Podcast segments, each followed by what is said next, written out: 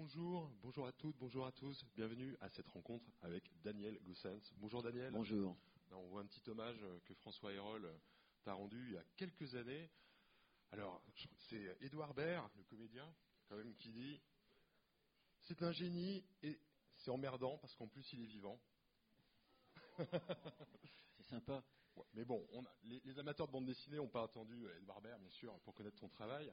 Hein, depuis 1977, tu collabores à Fluide Glacial. De 20 ans plus tard, tu as reçu le Grand Prix euh, de la ville d'Angoulême, en 1997, et puis donc quantité d'albums. Tu as développé ton propre humour basé sur l'absurde, sur plutôt l'absence de chute, le décalage, le, jeu sur le langage, plein de choses. Et c'est quand même ta spécificité. En même temps que tu es auteur de bande dessinée, tu as été longtemps chercheur en informatique, en intelligence artificielle. Euh, tu as été maître de conférence. Maître de conférence à Paris 8. À Paris 8. Et justement, c'est comme une. Jamais une, activité a pris le, pas sur l'autre, en fait. Tu as continué non. toujours. Ouais. Euh, j'ai commencé par la bande dessinée.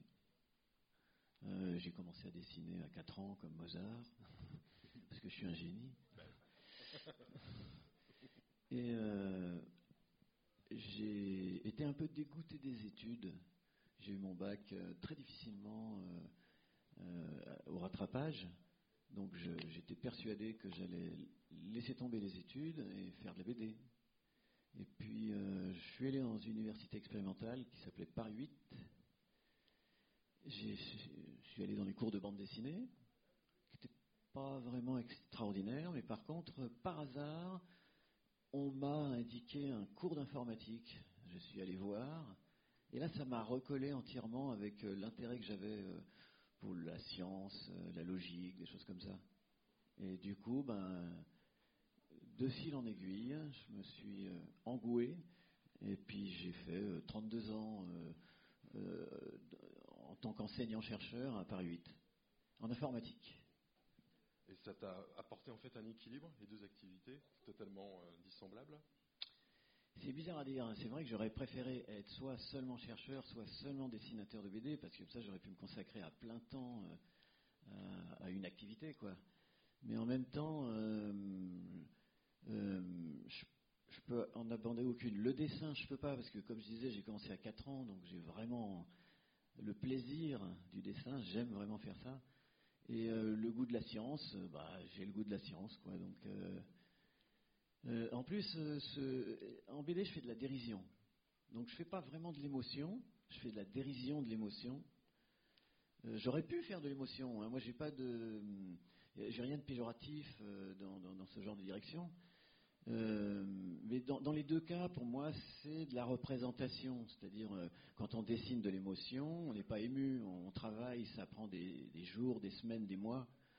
Et quand on fait de la dérision de l'émotion, euh, c'est pareil. Donc, c'est un choix. Et la dérision de l'émotion, c'est un peu lié avec ce côté un peu froid de la science qui se tient très loin des, croyances, des illuminations. Hein aime développer des tas de théories, mais des théories possiblement euh, contradictoires, possiblement antagonistes. Hein, ça gêne pas et on n'est jamais euh, affectivement euh, lancé dans des combats liés à, une compréhension particulière du monde, de la société, etc. la dérision, c'est un peu ça aussi. On ne vend pas une morale. L'humour, la dérision n'a pas ce pouvoir de faire la morale. Je trouve même que c'est c'est malsain de, quand on fait de la dérision, de faire en même temps euh, de la morale. Il faut, séparer. Alors, ce qu'on va voir, c'est que les deux activités sont séparées, mais il y a quand même des liens. Les frontières sont poreuses, et puis notamment dans La Porte de l'Univers, ton dernier livre, à la fin, il y a une postface quand même où on retrouve un peu une approche scientifique euh, traitement de l'humour. Ouais, c'est ça. Euh, j'ai ce goût-là de de, la, construction de, compréhension, de théorie, de, formalisation de compréhension, on va dire. Donc, euh, bah, je ne peux pas l'exploiter vraiment. Euh, euh, et là, des, textes sur l'humour que j'aurais absolument pas pu publier ou que ce soit, je me les suis acceptés. Je les ai lus. Je me suis dit oui, c'est bon, je te les prends. Et puis voilà, je les ai mis à la fin du bouquin. Donc c'est une soixantaine de pages d'humour.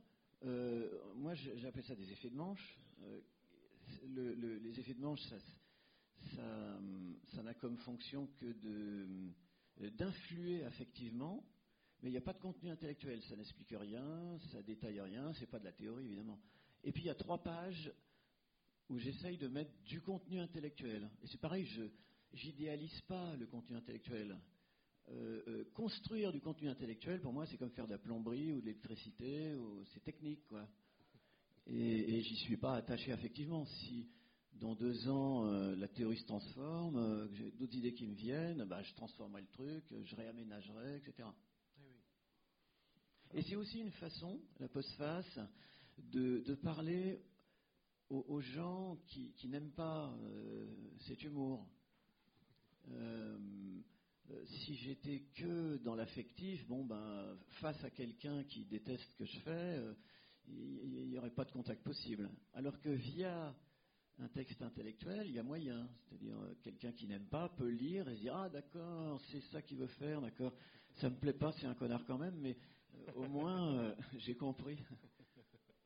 Alors, si on revient au début de ta carrière d'auteur de bande dessinée, tu as publié les premières histoires dans Pilote.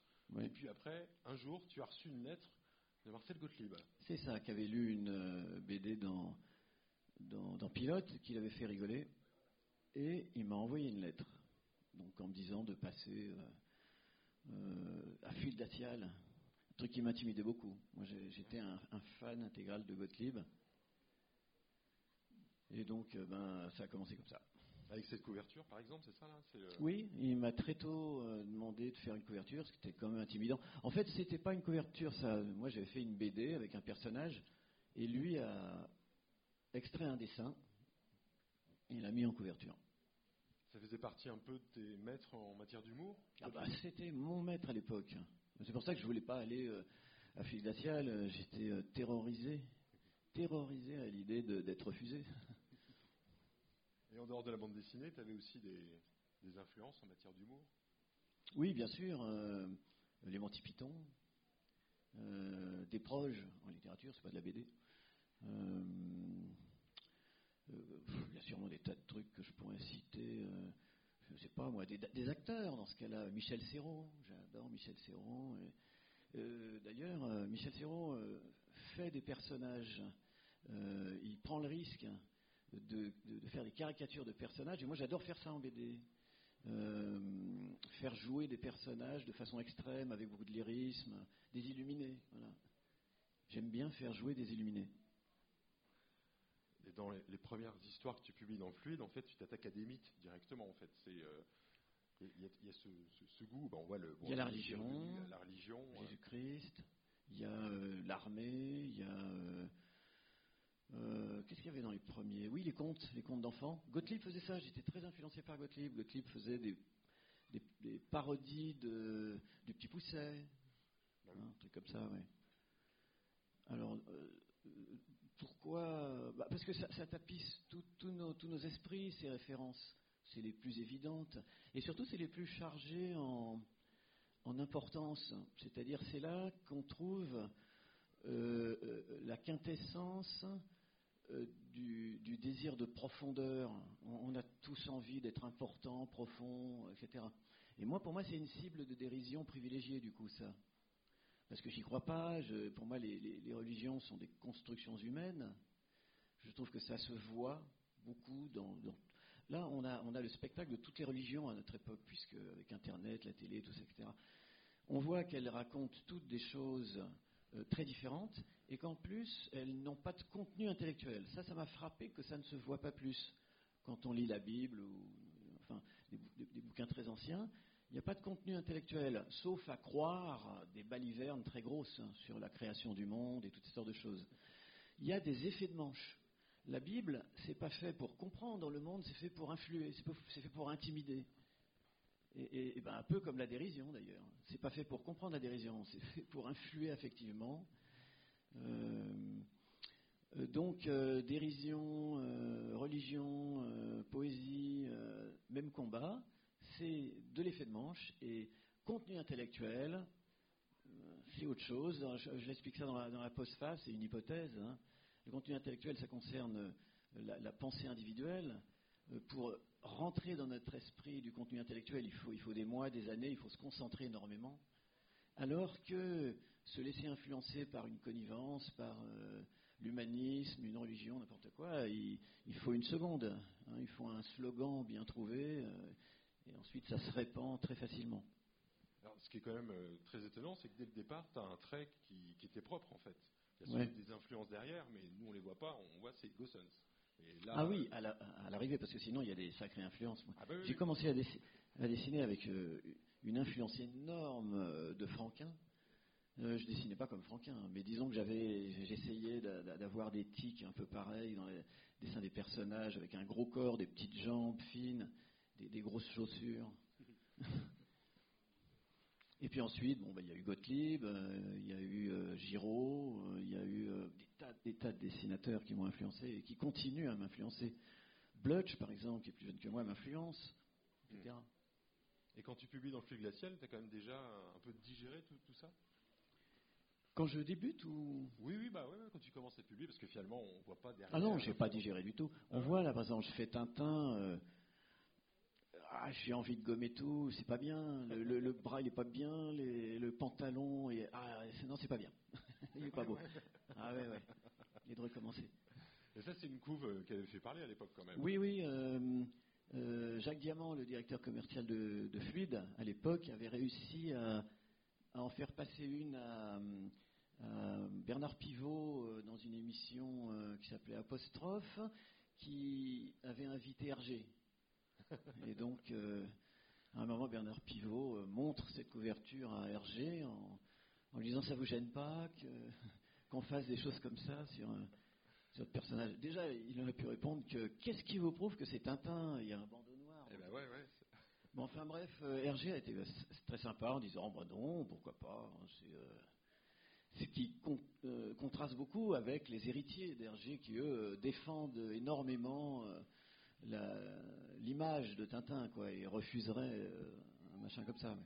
oui, il y a toutes les, euh, pastiches euh, qui sont interdits. Je sais qu'il y a l'auteur Gordon Zola qui a fait des fausses, Saint-Tin, ça s'appelle, qui a bah. failli par gagner son procès quand même. Ah bon, d'accord. Non, mais ça, il y en a beaucoup. J'ai des gens qui font des albums de Tintin, détournés. Mais là, la référence n'était pas vraiment Tintin. Moi, j'avais utilisé Tintin juste pour faire ce gag du bandeau noir. J'aurais pu prendre un autre personnage de BD. Ah voilà, c'était tout. Je n'avais pas d'intention lié à Bon, très vite, tu fais partie. Ah, là, j'avais fait des progrès en dessin. Donc là, je faisais les, volumes, les, ombres, ah, la lumière. Côté Gustave Doré un peu. Et eh, qu'est-ce que j'étais beau. Hein. Maintenant, on est vieux, donc. Euh. Et ça, c'est ta maison, fil glacial. Euh, t'en es jamais parti. Enfin, c'est. Euh. Oui, oui. Ah, j'étais à l'aise. J'ai fait d'autres journaux entre temps et en même temps. Mais j'ai jamais été aussi à l'aise qu'à Fil Glacial, où là, je pouvais vraiment faire ce que je voulais. Oui, tu as fait un peu euh, rigolo, c'est ça, aux Humano, mais euh, c'est toujours, ça n'a pas duré trop longtemps. Quoi. Non, Enfin, le magazine n'a pas duré longtemps non plus. Oui, ouais, rigolo n'a pas duré énormément de temps. Tu aimais bien faire ce genre de roman photo, là euh, bah, C'est ma femme, là, donc j'aimais bien être avec ma femme. Mais oh, le roman photo, c'est marrant, hein, on ne voit pas ce qu'on fait. Tu n'as jamais fait de roman photo, c'est euh, Bruno Léandri, donc, a fait le scénario, mais il ne nous le montre pas, son scénario, on ne sait pas. Donc il nous dit, mets-toi là, fais ça, tatati, tatata. On n'a aucune idée de, ce que ça raconte, euh, tout ça, quoi. C'est pas moi qui, me suis fait ce short, hein. on m'a fait, on me l'a imposé. Et, alors, très vite, tu vas te retrouver avec un, personnage euh, récurrent. Hein. C'est Albert Einstein, ouais. ça fait deux albums, ouais. Voilà. alors, c'est quand même pas une coïncidence que quelqu'un qui. Oui, bien sûr, parce que j'étais à moitié dans la science, à moitié, euh, mais pas dans cette science-là. Hein. Moi, je, je, veux dire, je suis pas très euh, à l'aise en, physique, théorie de relativité. Et pourquoi avoir pris euh, Einstein comme ça Parce que c'est, ben, comme Jésus-Christ, c'est vraiment une figure. si j'avais été dans une autre civilisation, j'aurais pu prendre Mahomet. Enfin non, j'aurais j'aurais fait gaffe. Mais nous, on a cette chance. Hein de pouvoir prendre des références sans, rien craindre. Donc Einstein, c'est le plus connu. Même Freud, ça, aurait été. Euh, il, est connoté euh, bizarrement. Einstein, c'est une figure euh, très simple de la science brute, carrée. voilà, je l'ai pris pour ça. Et donc, dans l'album sur Einstein, il n'y a, pas d'explication de, sa théorie ou quoi que ce soit. Il y a juste la dérision de l'image du scientifique. Qu'en fait, ce que toi tu aimes, c'est désacraliser. Ah oui, voilà. C'est un peu comme le fil rouge de. Bah, écoute, la, la postface, euh, elle se termine par euh, la phrase qui dit euh, ce qu'il y a de plus superficiel chez l'homme, c'est sa profondeur. Voilà. Et donc, moi, je trouve que ça résume un peu. ma cible, c'est pas telle ou telle profondeur, c'est ce besoin de profondeur qui est en permanence visible dans, les mises en scène sociales, dans, la littérature, dans le cinéma, dans, etc euh, qui correspond jamais à quelque chose de très solide. C'est toujours euh, des effets de manche intimidants qui, qui cherchent à, à, faire accepter que euh, telle ou telle conception du monde est profonde. Et j'ai envie de m'attaquer à ça.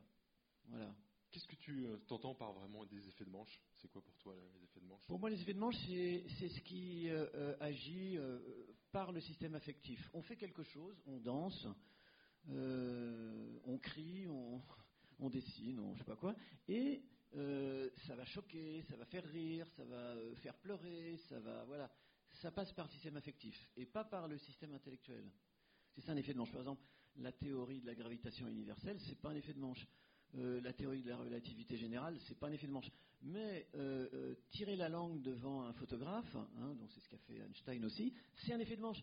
Et effectivement, ça fait le tour de la Terre. Une fois que quelqu'un fait cette photo-là, elle peut se répandre très facilement. Il n'y a pas besoin de se concentrer. Voilà, c'est immédiat. On se dit comment ça, un scientifique qui tire la langue, c'est pas normal. Et Einstein, donc, c'était pas un scientifique dont tu connaissais euh, l'œuvre par cœur. Hein, ah non, non, non, euh, je connais comme tout le monde ah euh, les paradoxes, les étrangetés de la théorie de la relativité, mais je ne maîtrise pas les équations. Voilà, je n'ai jamais euh, fait l'effort de, de, maîtriser mathématiquement les équations de la relativité générale. C'est compliqué. Hein. C'est pour ça que tu t'es attaqué à lui, parce que tu en connaissais peu finalement. C'est ça ou pas? En tant qu'auteur non, c'est parce qu'il a vraiment une image sociale ferme, nette, répandue. Je, l'ai pris comme j'ai pris Jean Gabin, par exemple, aussi, comme référence, ou John Wayne. Tu vois, c'est vraiment dans, dans ce sens-là. Chacun de ces, chacune de ces personnes incarne, incarne quasiment un système de valeurs. John Wayne, c'est un système de valeurs à lui tout seul. Et donc, mon but n'est pas de de, me moquer d'une personne particulière. Il n'est jamais moqué, Einstein, dans la, vie d'Einstein. Hein. C'est de prendre en référence euh, euh, ces images très euh, lourdes affectivement, comme référence, comme cadre, pour ensuite faire des scènes, des interactions entre personnages, tout ça. Et donc, à, l'époque, tu dis à Gottlieb, bah voilà, je vais faire maintenant des histoires autour d'Einstein, et ta carte blanche totalement. Ouais, j'ai carte blanche, ouais. ouais il m'a des fois euh, fait des remarques euh, sur des histoires, mais c'était bienvenu. Et moi, j'étais demandeur. Par exemple, euh, j'ai fait un truc qui s'appelle l'encyclopédie des bébés. Et au départ, j'avais fait des pages extrêmement bavardes avec énormément de textes. Et il m'a fait recommencer. en me disant, moi, dans la rubrique à braque, j'ai inventé un scientifique qui s'appelait le professeur Burp, exprès pour ne pas avoir, comme dans euh, Les Dingos dossiers avec Goscinny, à écrire énormément de, de texte-off qui alourdit la lecture. Il m'a dit, fais pareil. Donc, du coup, voilà, j'ai recommencé toutes les pages de l'encyclopédie bébé en faisant juste des personnages qui parlent et le moins possible de texte-off et de voix off. Et c'est pour ça aussi que j'ai fait Georges et Louis ensuite, une série euh, pour éviter euh, ce truc un peu chiant dans les histoires de devoir expliquer dans des textos plein de trucs. Là, c'est deux euh, romanciers qui, échangent. Et donc, du coup, le, texte-off eh ben, s'est remplacé par des choses qui peuvent aussi être comiques dans, leur interaction. Juste pour revenir sur l'encyclopédie, donc hein, c'est si on regarde la définition de l'encyclopédie, c'est un ouvrage qui synthétise toutes les connaissances. Voilà, bah, toujours quand même ce fil. Euh, c'est le cas sur les bébés. Ben il y a tout. Il y a tout. Et pourquoi tu avais choisi ce, sujet? T'aimes bien me donner des contraintes ou euh, Non, euh, j'attendais de faire Georges et Louis. Je n'avais pas assez de matériel pour me lancer dans Georges et Louis. Et j'avais des enfants. C'était à l'époque où j'ai eu mon premier enfant. et donc, ben, je passais mon temps dans les bacs Milton pour nettoyer les biberons. C'est pas comme maintenant, c'était un peu plus dur à l'époque. Il y avait pas mal de corvées. et donc il y avait plein d'idées qui me venaient spontanément, quoi, pendant que j'avais des interactions avec mes enfants. Et comment en fait tu gérais ton inspiration? Parce que bah, tu avais ton travail d'enseignant-chercheur en fait. Donc euh, c'est quand, quand, tu dessinais, quand c'était le week-end, c'était le soir, c'était. Euh, non, il y avait, rien de systématique. Hein. C'est problématique effectivement parce qu'on a l'impression d'être un escroc dans chacun des, domaines. Euh, mais j'ai fait les deux avec passion. Je vois qu'il y a. Ouais, ouais, ouais, voilà. J'ai fait les deux avec passion. Et j'aime toujours. D'ailleurs, j'ai arrêté l'université pas mal d'années avant la fin, pour des raisons euh, qui maintenant euh, ont été bien euh, médiatisées, c'est-à-dire c'est un gros foutoir. Maintenant, il y a beaucoup de gens décomplexés dans les facs, et donc on a pas mal pourri mes cours. Mais je continue à aimer faire de, l'informatique et de l'intelligence artificielle, donc je gagne pas d'argent, je fais ça pour moi, et voilà. Qu'est-ce que tu fais en fait je, modélise des petits mécanismes dits d'intelligence artificielle. L'intelligence artificielle, euh, euh, à l'heure actuelle, elle a, crevé un plafond avec le, big data et le deep learning, c'est-à-dire gros volume de données et des réseaux de neurones qui apprennent d'une manière particulière. Et en fait, ça correspond un peu à une modélisation sur ordinateur de la perception, pas du raisonnement, euh, pas de l'intuition, mais la perception, je dirais. C'est-à-dire, on est passé dans les années 90 à des programmes qui reconnaissaient péniblement euh, la parole, en se trompant très souvent et en faisant du monolocuteur, c'est-à-dire qu'il fallait qu'on habitue le programme à sa propre voix, il ne fallait pas être enrhumé ensuite. Et euh, euh, avec le, développement du big data, la puissance des machines, les réseaux de neurones, on a réussi à, stocker des, des, téraoctets de, de, façon de prononcer euh, des mots avec des probabilités. Euh.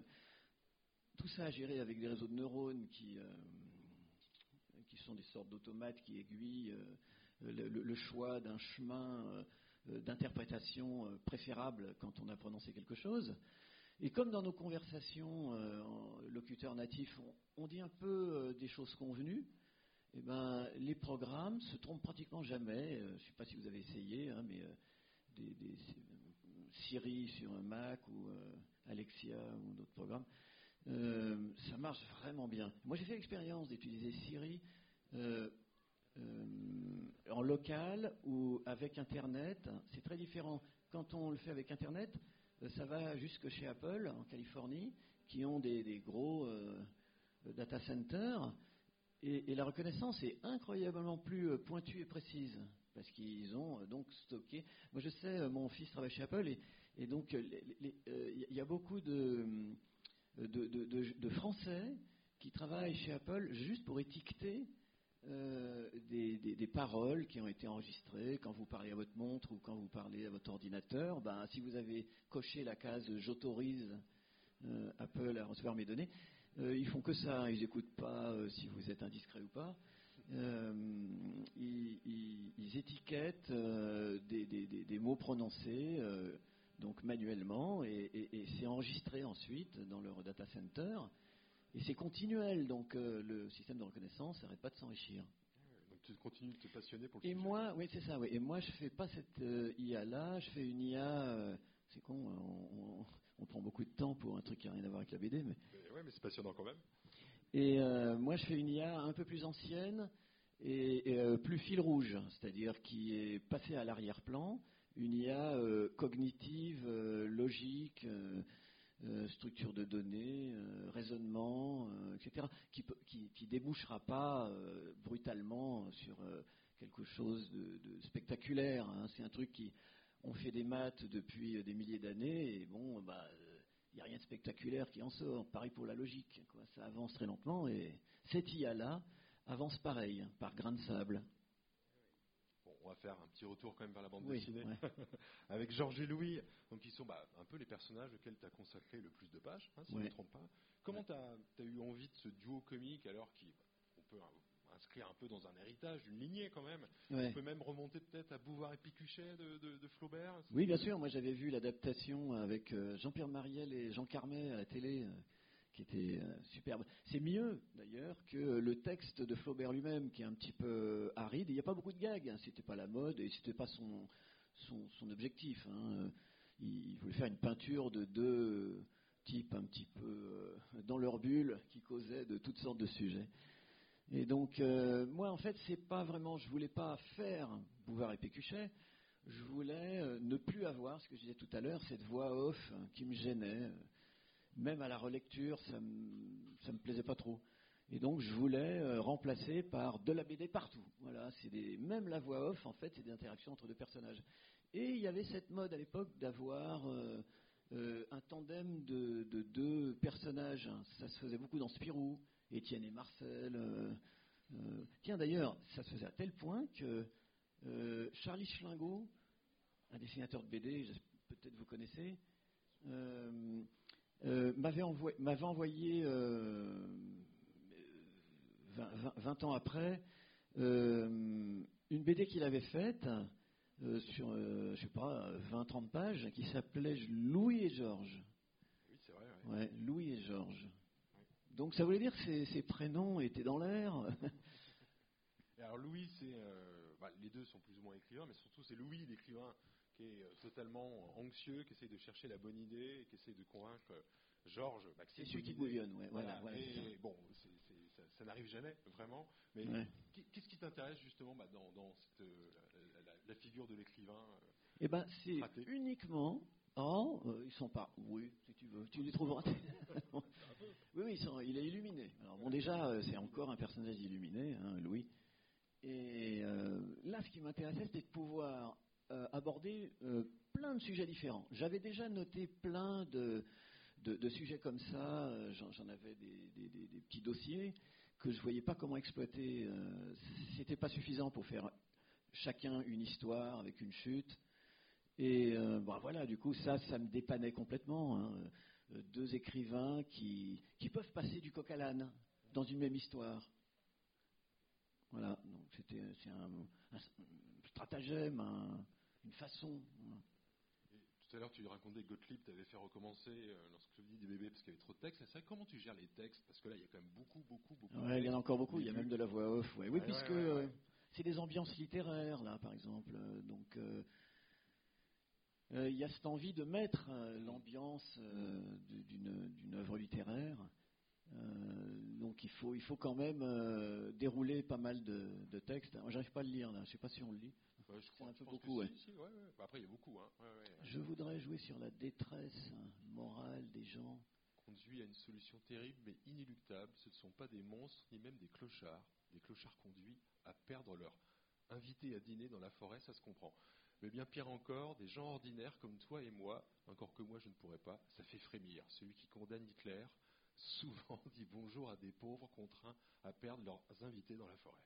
Oui, c'est ça. C'était euh, voilà. Donc là, il est en plein dans son roman et en fait, euh, voilà, il, veut perdre. Il veut faire un roman où euh, les, des gens ont invité d'autres, mais ils n'ont pas assez d'argent pour les nourrir, donc ils les emmènent dans la forêt et ils espèrent les perdre. Et comment tu construis vraiment graphiquement en fait? Enfin, Tu prévois les emplacements euh, bien, bien en amont ou euh, tu te laisses l'espace? Il y, a, il y, a, une improvisation sur le texte ou pas? Euh, Oui, sûrement. Non, non, non, non. Pendant que je dessine, je peux changer. Ouais, ça, m'arrive. sinon, bah, bah, c'est classique, quoi. C'est-à-dire, j'ai des scènes notées. J'écris pas en texte, je, dessine mes, mes, histoires, mais sans découper. Puis après, quand je passe à, la page, je décide comment je vais découper, quelle image je vais mettre où, etc. Quoi. Mais dis donc, tu n'as pas choisi les pages les, les moins bavardes. Hein ah bah celle-là, elle est, regarde, il n'y a pas beaucoup hein, finalement. ouais. Ah oui, la vengeance exténuante, oui c'est ça. C'était, euh, c'était, voilà, il voulait, euh, je crois, faire un roman euh, qui mélangeait deux sentiments exacerbés, la vengeance et la paresse, c'est ça. Ouais. Et donc, je me souviens plus du déroulé de l'histoire. Mais cette étiquette d'humour cérébral, c'est quelque chose qui te, qui te, va bien ou euh, comment tu, c'est comme ça qu'on présente ton humour? Ouais, ben c'est sûrement dû au fait que c'est euh, ce qu'on appelle du second degré. Moi, je préfère dire que c'est euh, de l'humour premier degré, mais qui a comme cible des mises en scène. Donc, euh, ça peut donner l'impression que c'est cérébral, parce qu'il y a du recul. Mes cibles sont plutôt des façons de raconter. Et donc, ces deux personnages t'ont permis de raconter plein de choses totalement différentes, en fait. Exactement, oui. Ouais. C'est le... tu, tu savais. euh, Ce que j'aime bien, c'est que voilà, quand le petit Louis euh, s'illumine, tu vois, devient très lyrique. Et euh, j'aime bien avoir des occasions de, de- de- de me, me lancer dans des débordements émo- émotionnels, lyriques, bouleversants, etc., sur un fond totalement dérisoire, ridicule ou absurde.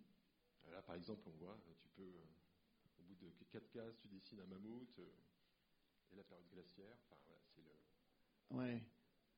Je me souviens plus euh, de la chute de celui-là, mais, Et, et juste, mais chaque, ouais. histoire, c'était un recommencement avec ces personnages? oui, ouais, ouais, ouais. Tu prévoyais pas à l'avance? Non, non, non, je prévoyais pas à l'avance. euh, Ah si, j'avais quand même noté euh, des pistes hein, euh, à l'avance, mais chaque histoire est séparée.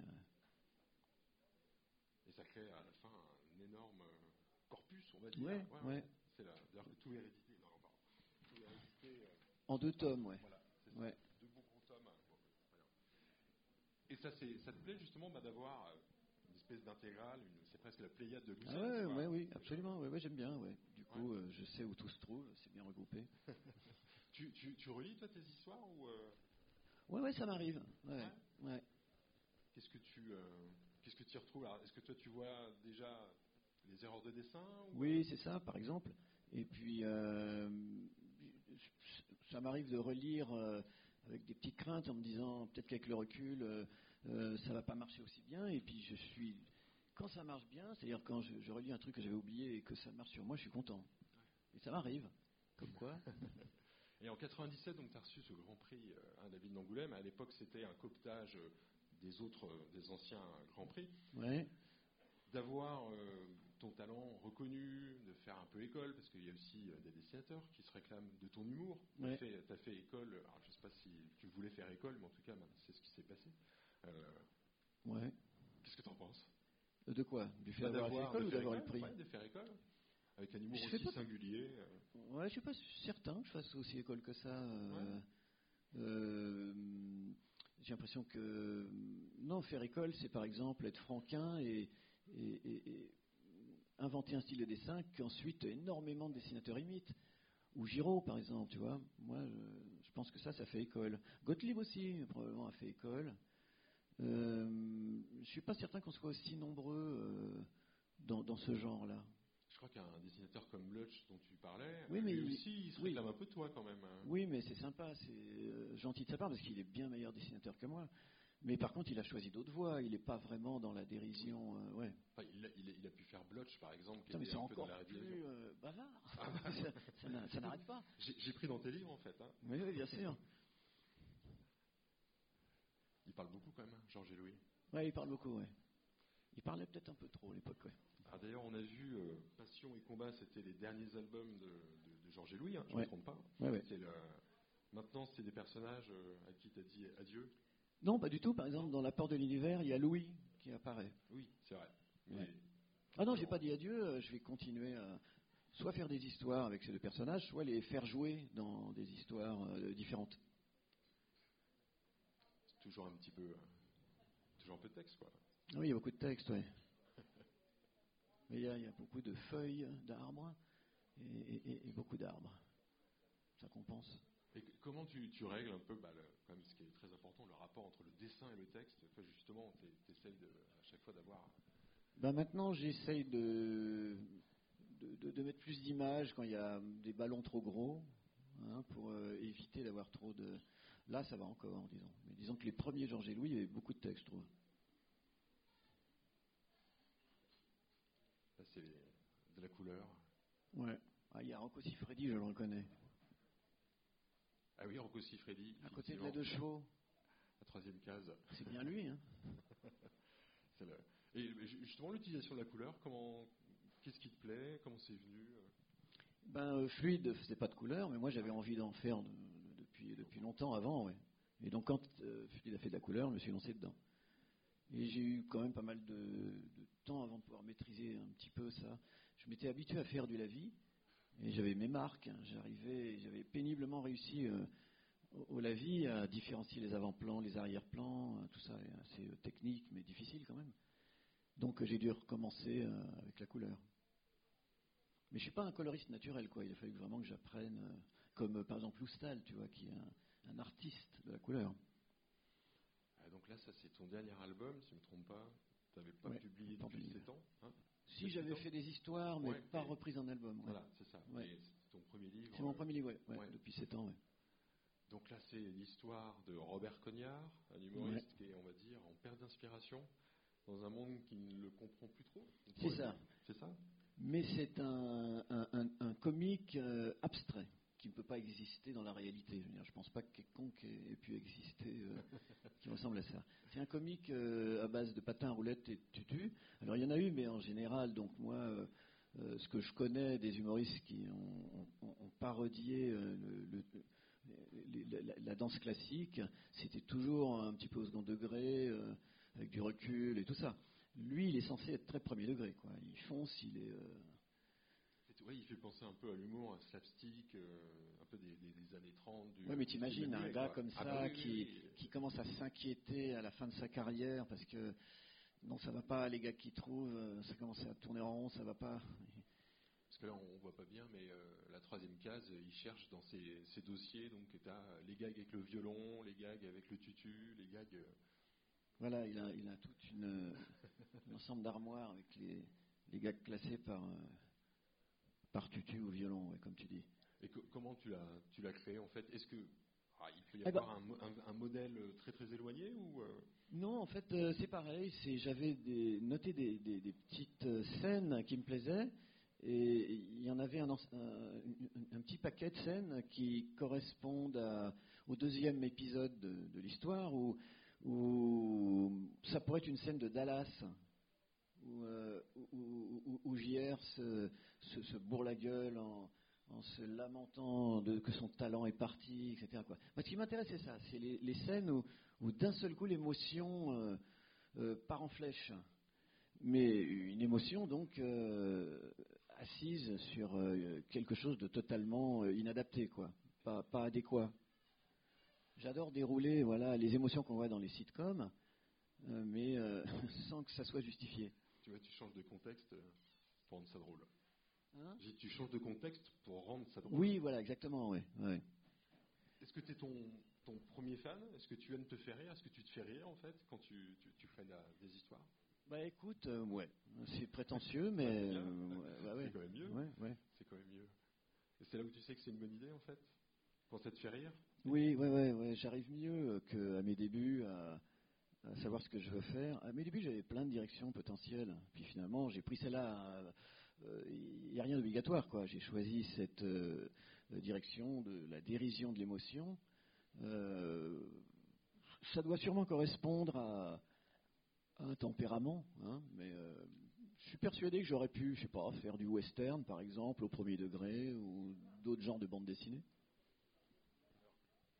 Ah bah il y a du western un peu là. Ouais, il y a un peu de western. Donc l'auteur, ta biographie, Daniel Goossens, né en 1954 à Saloon de Provence, au Tennessee, est le maître incontesté du thriller. Il a reçu les plus beaux compliments de ses contemporains, traduit en 50 langues. Il est béni entre toutes les femmes et son règne, et son règne arrive sur la terre comme au ciel.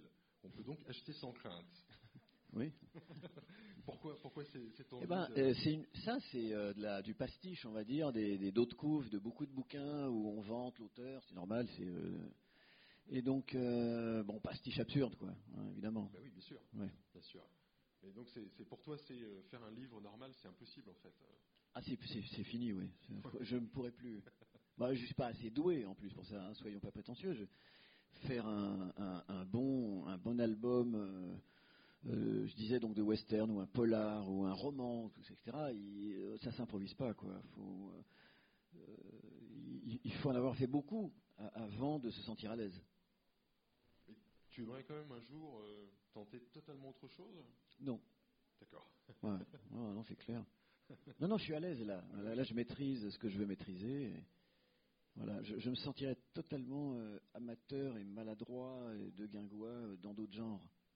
C'est aussi un peu une approche, je dis pas scientifique, mais de creuser ce sillon euh, sur plusieurs décennies finalement de, ton humour, quoi. Ouais. Euh, Ouais, ouais, c'est euh, c'est aimer maîtriser la technique. On n'est pas obligé. hein. Il y a des artistes qui, eux, euh, se défient de toute espèce de labeur, d'artisanat, de technique. Moi, pas du tout. Moi, moi j'aime bien euh, progresser. J'aime bien euh, me rendre compte que je dessine mieux les chaussures que 15 ans avant, euh, etc. Et les chapeaux?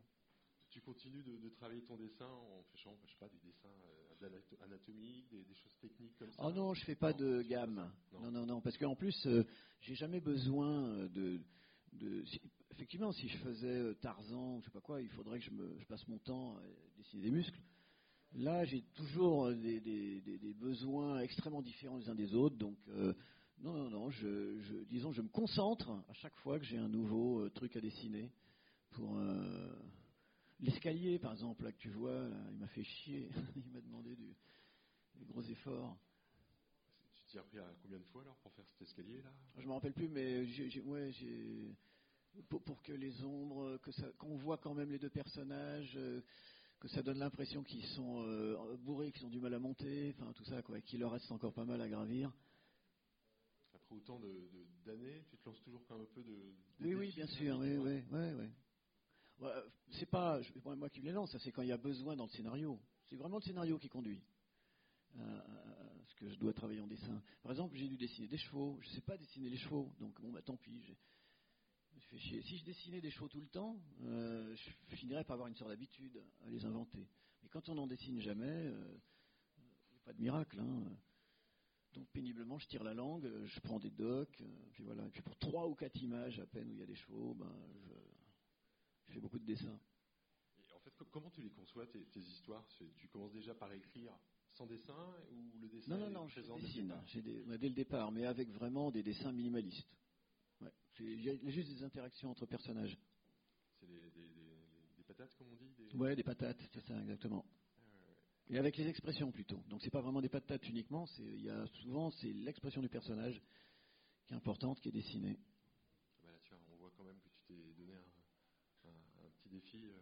Ouais, Corto Maltese. Voilà, Maltese. Ah, pareil, j'ai- je me suis entraîné beaucoup, j'ai dessiné Corto Maltese.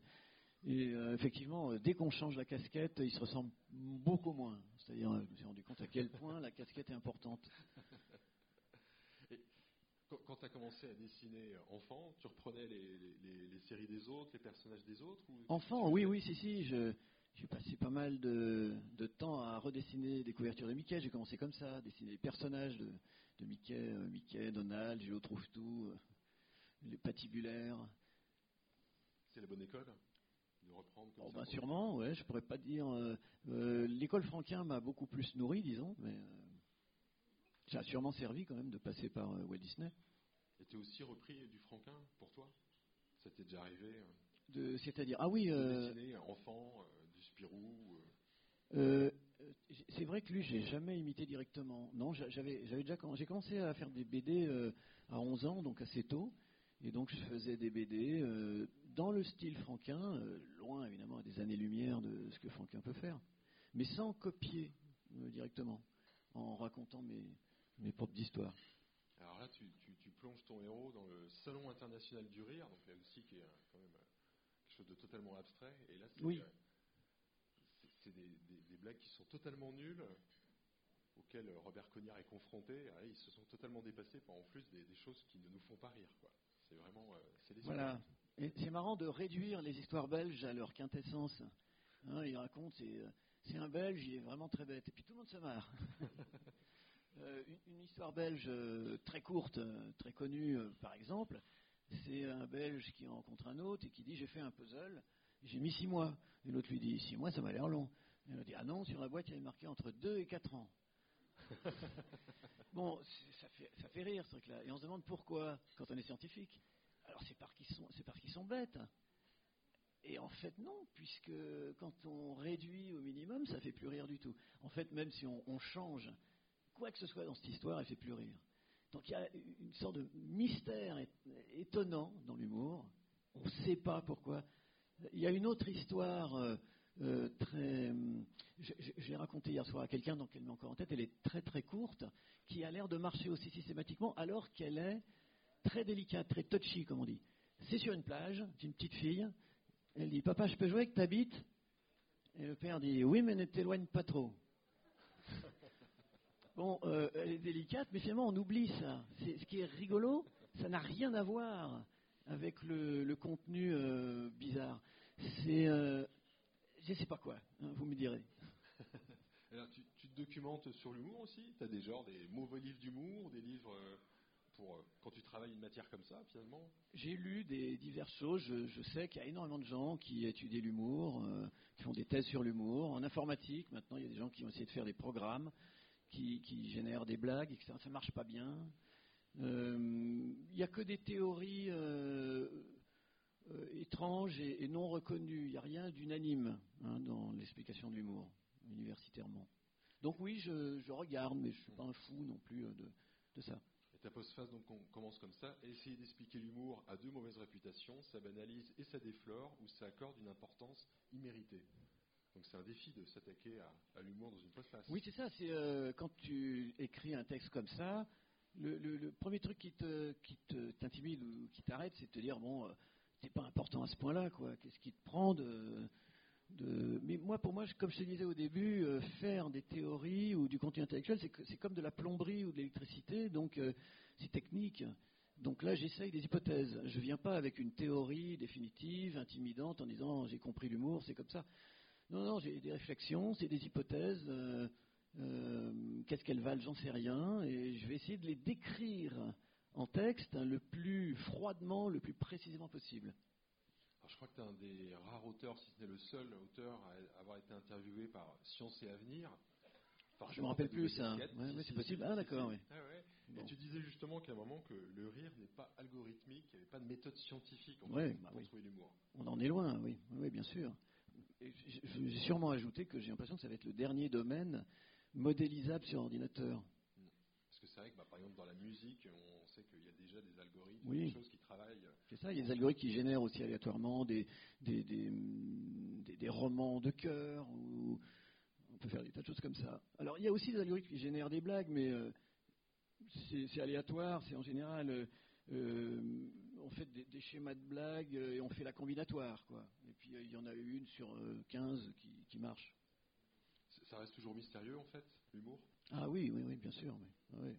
à chaque fois que. Euh, je ne sais pas s'il nous reste beaucoup de temps. Oh bah, si, si, ça va, en fait. Voilà. J'adore un, cartooniste qui s'appelle Gary Larson. C'est bien parce que c'est très court, c'est des cartoons. Et à chaque fois que je suis devant un de ces dessins, je suis euh, vraiment étonné de ne pas comprendre pourquoi, d'où ça vient, alors que ça marche. Ça marche avant toute espèce de raisonnement. Euh, un exemple de dessin, il y en a un, c'est euh, dans une corrida. Il y, a le taureau qui déboule et il ne sait pas quoi faire. Il est complètement perdu. Il y a le toréador, il y a le public. Et puis il y a ses copains taureaux dans les coulisses qui lui disent Le chiffon, Larry, fonce sur le chiffon. et je ne sais pas pourquoi c'est drôle. il a fait ce dessin avec euh, une phobie, la phobie qu'un canard vous regarde. Sais pas si tu vois. Avec oui, ouais. as, un canard derrière une vitre qu'on voit de loin. Oui, ouais, il a fait des tas de trucs comme ça étranges. tu, te demandes pourquoi ça marche en fait. Ça, ouais, ouais, Ça marche sur toi en tout cas. En tout cas, ça marche sur moi, oui. Et donc, il y a quelque chose qui se passe, une sorte de, mécanique euh, inconsciente. Moi, je crois que le cerveau, c'est une mécanique. Hein, je, je suis et donc, euh, mais qui est toujours mystérieuse, quoi. Après un tel album, qu'est-ce que tu peux faire en fait euh, aller, à la, aller me baigner. Non, mais c'est quoi C'est euh, euh tu vas, tu vas enchaîner? Ah oui, oui, oui, bah si, oui, bah, je, commence à, essayer de concocter des, des petites scènes. Alors c'est difficile de dire quel thème. En fait, c'est toujours pareil, des interactions avec des personnages, des situations lourdes, chargées euh, euh, effectivement, et toujours en lien avec des, des, œuvres du, cinéma ou, de la littérature. Voilà. Est-ce que dans les nouveaux auteurs, nouvelles autrices qui font de l'humour, il y a des gens qui te font rire justement? Oui, bien sûr. Ouais. Alors évidemment, euh, ça va être souvent des, gens affidatiales. Encore que non, il y en a plein qui sont partis. on avait cité Blotch. Bon, c'était, c'est pas de l'humour qu'il fait maintenant, mais il a fait euh, Blotch, Roi de Paris, qui est une série euh, très rigolote. Voilà, ça, ça, m'éclate. Euh, il y a Larsenet, il y a Dutrex, il y a, y a, y a comment il s'appelle euh, j'ai oublié son nom, euh, les mémés en ce moment dans, dans Fluide. Frécon, Frécon, voilà. Il y a Frécon, euh, il y a euh, Geoffroy Monde, l'abbé euh, euh, Bouzard, euh, voilà des gens qui vont, qui viennent, euh, qui, qui vont dessiner ailleurs, etc. Ça te réjouit de voir. Ah oui, oui, ouais, ça, ça n'arrête pas, ouais. Ouais, ça, ça- ça fait plaisir, oui. Je préfère ça que euh, euh, si on voyait pro- euh, progressivement tous ces genres très divers péricliter puis disparaître, hein, et puis, par exemple, la BD se réduire à un avant-plan unique et, très, et très commercial, par exemple. Et de voir quand même que Flux Glacial, euh, c'est un peu le, le dernier magazine de bande dessinée. euh, Étonnant et donc hein. beau parcours, moi je trouve, oui, oui, ouais. ouais.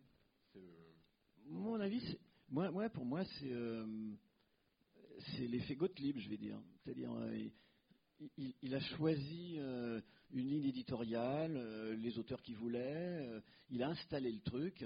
Bon, après, il l'a vendu en 90, donc ça fait quand même pas mal de temps. Mais finalement, euh, ça a duré sur ce choix qui est. Euh, euh, c'est pas un journal militant, c'est pas un journal moral, c'est pas un journal qui, qui intimide, c'est un journal euh, purement d'humour. Voilà, donc normalement un petit peu indifférent au mode. Vous avez sans doute des questions pour Daniel. Profitez-en. Petite question? Je peux pas. N'hésitez pas. Si Ils sont intimidés forcément. Vous pouvez. Oh, On ne vous entend pas du tout, madame. Si, il y a désolé. un- Il y a le micro est là. Il y a un micro là, oui. Bonjour, excusez-moi. Ouais, bonjour. Donc en fait, euh, vous parliez de, de la difficulté de modéliser l'humour, mais pourtant on a l'impression que dans les, scénar- les scénaristes qui sont employés dans le cinéma, par exemple, ou sur certains livres, euh, qu'il y a des recettes, Oui, c'est vrai, vous avez raison. des grosses ficelles. Absolument. Et il y a donc des gens qui ont fait des thèses euh, sur exactement ce que vous dites. C'est-à-dire, euh, je me souviens avoir lu une thèse de la fin des années 90 où euh, l'autrice de la thèse, c'était une femme, utilisait des schémas de blagues. Et elle avait un petit dictionnaire de, de, chaque endroit, de chaque slot, de chaque trou dans lequel on pouvait placer quelque chose. Mais son programme se contentait d'aller choisir au hasard et de combiner. Et, très souvent, c'était euh, c'était- pas drôle. Donc, euh, euh, ce qui fait que, par exemple, le, dessin de Gary Larson avec le- les taureaux, là, si on réorganise, on réaménage les éléments, on est certain de, casser toute espèce d'effet comique. hein. Donc, j'ai l'impression que le, le comique qui marche vraiment, qui est percutant, c'est extrêmement pointu. Et il faut vraiment une compréhension très profonde pour euh, à la fois la produire et même euh, y être sensible. Donc euh, il y a sûrement, comme vous dites, moyen de, de générer des effets comiques par recette, mais ça sera extrêmement étroit et systématique. Ça marchera pas, quoi. Oh, Peut-être, euh, certains marcheront. euh, ça ne sera pas étonnant, ça ne sera pas inattendu. Dans l'humour, il y a quand même l'inattendu qui est important. Une autre question? Excusez-moi, c'est encore moi, j'ai une Bah, deuxième super. question. Mais oui, Euh, Bah, c'est encore moi aussi. Donc, euh, Donc, euh, vous avez cité des, des auteurs, euh, je vais dire, euh, de la relève, Mm. et il n'y a pas de femmes. J'en ai oublié, oui, oui, il n'y a pas de femme. Oui. Bah, alors, il y en a au moins deux qui me viennent. mais Anouk Ricard, par fait- exemple, j'aurais pu citer s'il avait pensé. Bon, Bretéché, c'est dommage, et moi j'ai été un, un fan absolu de Bretéché, et puis bon, elle n'est plus là. Oui, vous vouliez citer euh, une, une femme? En fait, Lisa Mandel et Lisa Mandel. Montaigne, euh, me semble. Oui, oui, absolument. Ouais, je suis absolument d'accord. Ouais, ouais. Une autre question? Isa aussi, j'ai oublié. Enfin, ça va me revenir petit à petit. Isa, qui est aussi. Isa, c'est une dessinatrice, ouais, elle est en fluide, ouais. Ouais. Elle avait fait euh, Puddingham Palace chez euh, Spirou il y a très longtemps. Voilà, enfin bref. Tu continues à lire pas mal de bandes dessinées euh, ouais, ouais. Pas tout, hein, loin de là, loin de là. Il y a énormément de BD que je connais pas du tout. Tu es dans un genre particulier En tant que lecteur?